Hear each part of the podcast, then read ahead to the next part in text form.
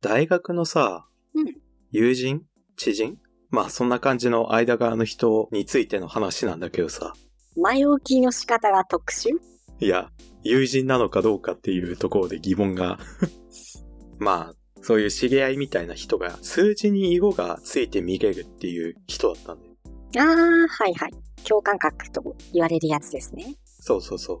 だから、例えば、年号を暗記するときとかは、その囲碁の順番で、この囲碁の並びはこれがあった年だなっていう風な感じで覚えてたんだって。コストとしては数字と変わらなそうに聞こえるけど、なんか色の方が覚えやすい感覚があったのかな。まあ、というよりはパッと見た感じで、その囲碁だっていう風な方が先に来るかがみたいな話だったけど、ああ、そうなのね。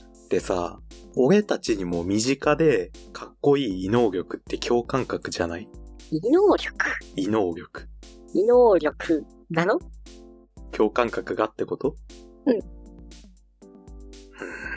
ほんと定義問答が大好きだな。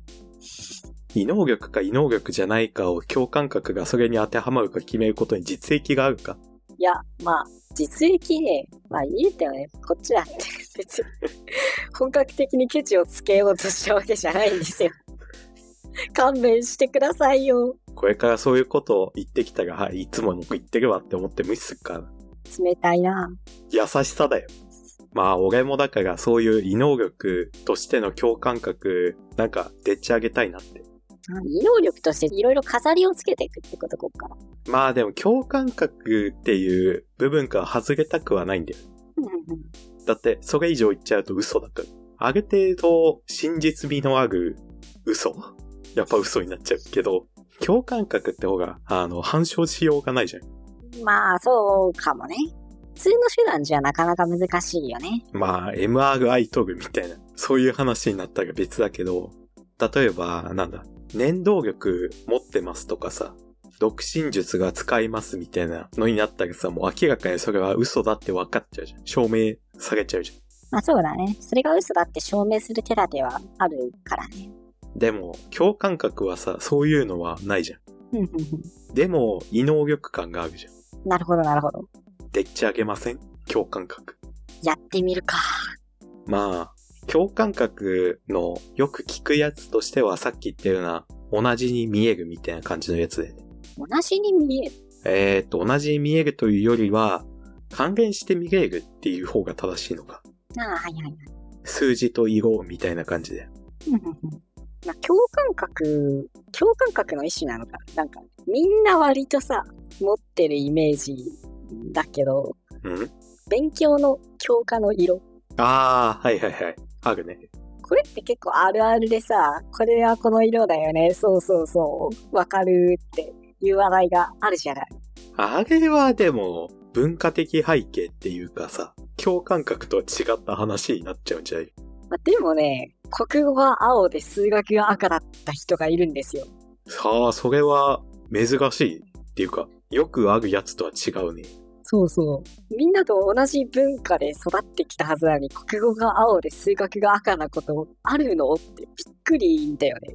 だって、国語の囲碁はまあ決まってないとしても、数学は青じゃん。まあ、紫でも一応許容範囲ではあるから、でも。いやー、数学は青って感じだな。理科は緑。そうそうそうそう。まあ、理科は自然って感じがするからね、やっぱり。社会は大々だな。まあ、黄色、橙、まあ、そんな感じ。黄色だとでも読みづらいからさ。黄色い文字で書くわけじゃないでしょ、でも。ノートの色ってだから。音楽とかは音楽はね、まあ、青かな。数学と被っちゃうよ。かぶっちゃダメなのこれ。いだって被ったが見分けつかないじゃん。や、数学と音楽で見分けつくじゃん。いや共感覚って1対1対応に限ってるわけじゃないでしょ。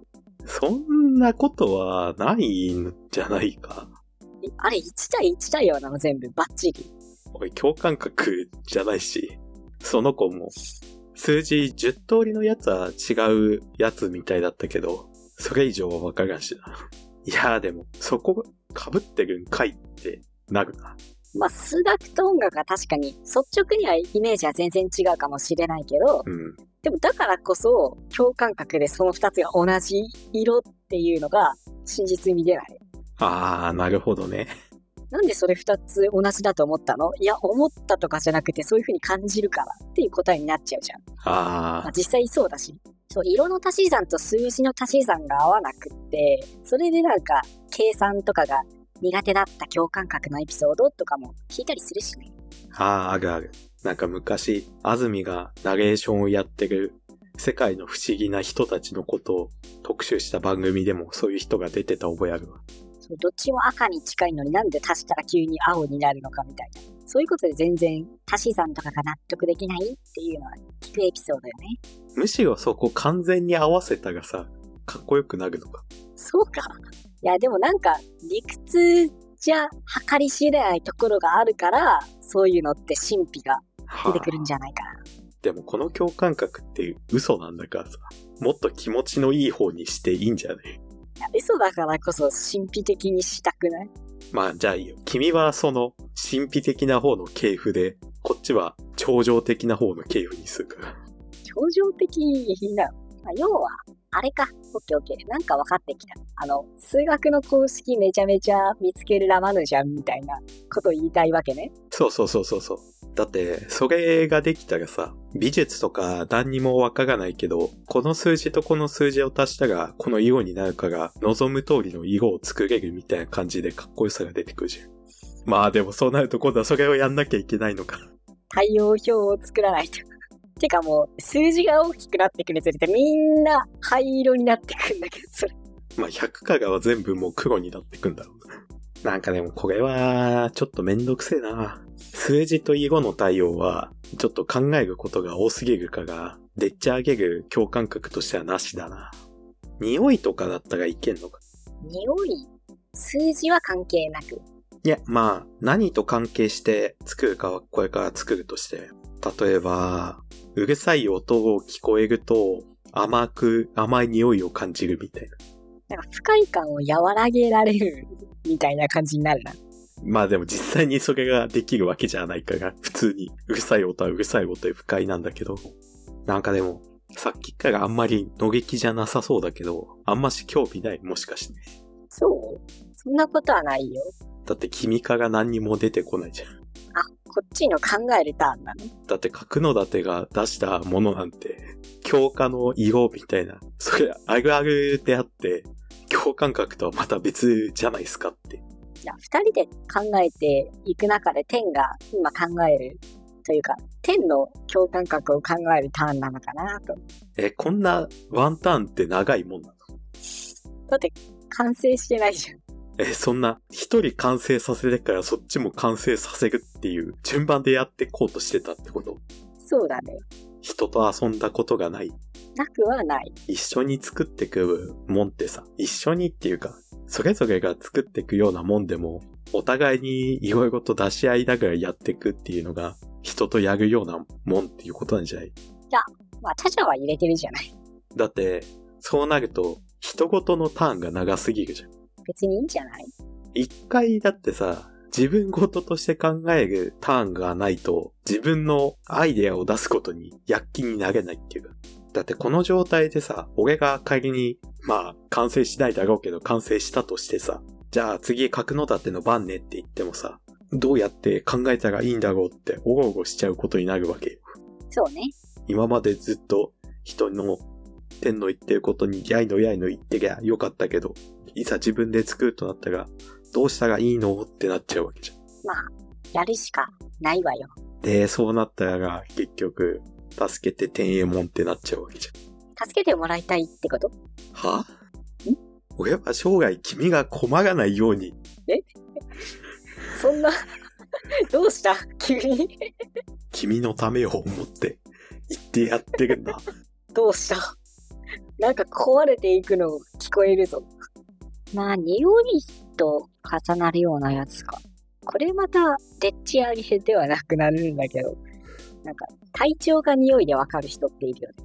えーっと、それは、どっちと、人の体調が匂いでわかる人なのか、それとも自分の体調が若返るっていうことなのか。人の体調を匂いで感じ取ることができる人。へえ、知らんな。犬でしか見たことないかも。体調が悪い人の匂いっていうのがあるんだってね。へえ、で、さらにどこがどう悪いのかも匂いでわかるらしいよ。へえ。気持ち悪いな。そんなこと言うなよ。今、共感覚に対して一番言っちゃいけないこと言って。だって、なんか嫌じゃん。そうかな。匂いってだって結構パーソナルな部分じゃん。うん、でも実際その人から匂ってるのかどうかよくわかんないけど。だって、そういう、そういうセクハラ親父みたいなことでしょ。セクハラ親父。くんくん、田辺くんの匂いは、今日は正義かなグフフって感じ。最低。そういうことでし何どうしたの急に。ょ。はどうしたの急にはおかしいだろ。セクハラ親父みたいなことだろって言って例を出したんだろ。だから、人に対しての匂いっていうのはちょっとさ、ハラスメントが起きやすいっていうか、避けた方がいい共感覚だ。ハラスメントって、まあでも嘘、嘘の話だからね。嘘だからこそ、気にしてもいいのかもしれない、そういうの。まあでも、まさか体調の話で突然生理を持ち出してくるとは思ってなかったから、びっくりしたけど、本当に。いや、だって生理は体調の一つだろ。状態異常、ステータスみたいなもんだ。違う。なんか寝不足の匂いするよみたいな話なんかと思ってたけど、なんか突然セクハラの話になって生理の話が出てくるとは思わなくて。びっくりさせちゃったかな。生理とかに言及しなければそう悪いもんでもない気がするけど。 そう。てかまあデリカシーはある前提じゃない。だってそもそも。そうか。ここは デリカシーの問題であって、能力そげ自体の話ではなかったか。 やっぱどんな能力も使う人の特性に依存するんだね。悪用もできるからね、そういう。悪用じゃないけどさ、共感覚を使って人助けをするみたいなことってできんのうん。なんなら共感覚を使って悪いことしてるやつを悪い方法で倒すダークヒーロー的な展開はできないのかな。嘘の世界だから何だってできます。攻撃力がありそうな共感覚ってことよね。まあ、そうだね。善行をなすにも悪行をなすにも人を助けるっていうのは基本的に攻撃力が必要だから。いやでもそうとも限らないからなんか探偵みたいなのだったらさああ、はいはいはい。そうそういう人が好きだったらそう自分で分かってそれで答えが見つかればそれで OK だから解決っていうか、それの力を行使するのは自分じゃなくてもいいっていうことなの。物を触ると、その物が持ってた記憶を読み解ける。もうそういうやつ共感覚ってよりそういうやつだよねサイコメトがエイジになっちゃったな。でもまあ、方向性としてはそういうことでしょ。天が前上げた数字の演算によって何かが分かるっていうのは結構使いやすいアイデアなんじゃないかなんだ、経理に役に立つのか。いや数字を足すことによって何かが分かるっていうことよどういうことインディ・ジョーンズの謎解きまあ色と数字がさっきは対応してたけどさ別の何かと数字が対応しててでそそれが分かればなんかうまくいくみたいなんごめん、もう一回言ってくんないさっきは色と数字が対応してたから数字を足せば色の足し算が分かるってやつだったけどうん。色じゃない何かと数字が対応してれば数字の演算をすることによってなんか別の何かが分かって便利ってなるじゃないああ。えだって数字と色の関係ってさ、事実と感覚の関係でしょで、さっき言った流れで、あの、色の部分を別のものでやればっていう話だと感覚の方が変わるっていうことであってさ、あの、事実の方は何もわかんないじゃん。でも、数字の足し算から色の足し算が分かって、色を簡単に作れるっていうのはさっき言ってなかったっけ言った。ああ、そっか。なるほど。確かにそれは感覚を現実化してるかが現実の話になるんだ。要は色っていう感覚を、えっ、と、現実の色っていう風なものに落とし込むっていう方法を取るかが今のは成立するんだ。だからむしろここで考えるべきなのは感覚をいかにして現実化するのかっていう方なのかな。なるほど。それが分かれば、っていうかそれを思いつければ感覚の部分を調整すればいいだけだから。うん。なんか、数字と結びつける便利そうなものないかな。人相人相人相、顔。なるほど。それだとどうなるのえーっと、例えば、1の顔はキムガタクヤ。2の顔は中井正宏。 ?5 で終わらない。 6もあるって。あ、そっか。だから全ての人の顔をスマップの顔の演算で表現できれば。スマップ網羅してるか。あとはむしろ1をキムガタクヤに置いて2を足すっていうのを鼻をちょっと上げるみたいな風に変えるとか。ああ、なるほど、なるほど。だから、これをやると57は六角星人の顔になる。えでもこれどうやって現実に落とせばいいのそう。なんか、実用法が分かんなくなってきちゃ った。だって、あの顔を作りたいなら、木村拓哉にこれを足せばいいってことが分かるだけな のよ。顔を作らないもんな。ああ、だから、キャラベイク職人として、まあ、役に立ってはいるけど、基本顔からね、どれだけ目の位置を調整してそう、そうそう。鼻の大きさを変えてね、どれくらいパラメータをずらせばうまくキャラメイクできるのかっていう。スカイリムで、アリス川夏葉の顔をデザインするには、こういう風にやればいいですよっていう指示が出せる。ビジネスとしては成立するわ、でも。これを、でもそれ、すごいオタクってだけなんだよなんだ、すごいオタクには全校も悪行もできねえってか。 な。あ、でも確かにすごいオタクが事件解決したら面白いよ、もんな。いやもう、これはもはや、ストーリーテリングじゃん。ただの脚本家の仕事になってる。味はでも確かに科学的にもう分析されてるからな。ああ。お科学式ってあるじゃん。うん。うん、うん、うん。構造式かな。むしろ。あ、はいはい。あれを見ると、あれの味がわかるっていう。その物質の。おお味から科学式までいける行きましょじゃあもう、歩く分析機う。そう。になれるわけよね。麻薬を舐めれば、その麻薬の構造式を一発で。普段は窒素の味がしてるの か。窒素の味がしてるというよりは、窒素の構造式がずっと頭の中に。でどれくらいの感度なんだろう。だ匂いでもさ、ガスとか、ああ、あの、わかるように匂い付けされてたりするじゃない危険なガスとか。本来は無臭だけどってことで。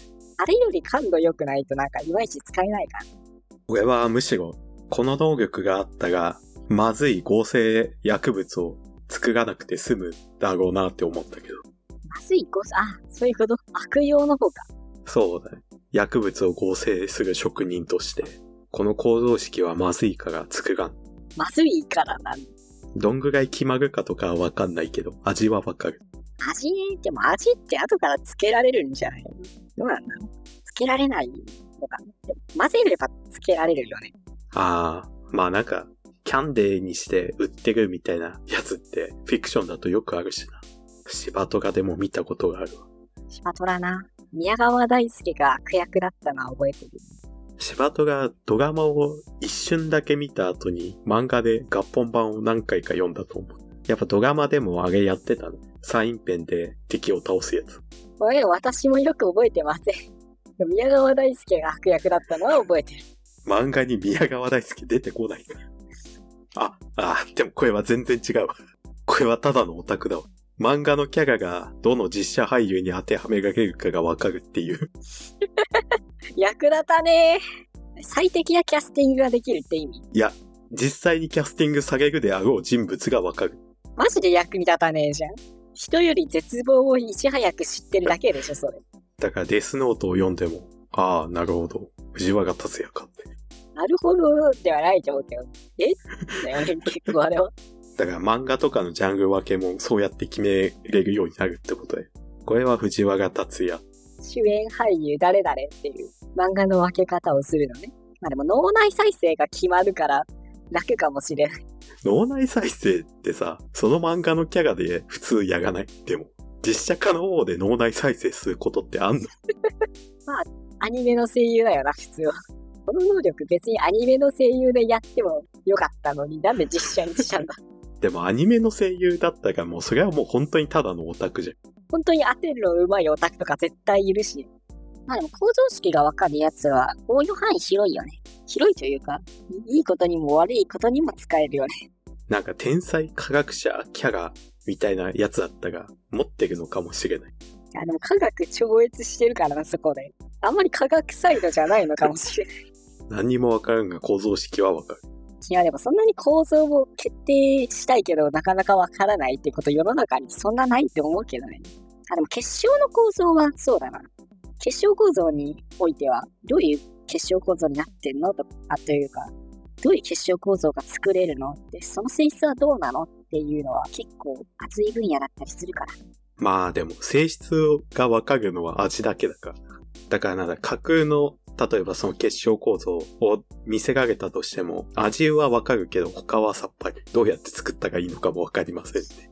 ある程度さ、その、さっき言った構造式がわかる共感覚の人がさ、科学を勉強して、この構造式はこの物質だっていうのがわかるようになればさ、なんか毒味みたいなところで役に立ってたりするのなるほど。ちょっとだけ口に含んで、あ、これはヒ素だみたいな感じで。タイトルは、ボスに待て。いやー、そいつの死因を考えたいな。それはもう、銃でパーンでしょ。そうなの銃には勝てないから。なんか何の因縁もない、なんか、あっけなさすぎる。読者からショックって声が上がっちゃうような最後だね。最終巻だけ Amazon と評価低いのか。まあ、今のは結構いい異能力、いや、共感覚だったんじゃないかな。そうですね。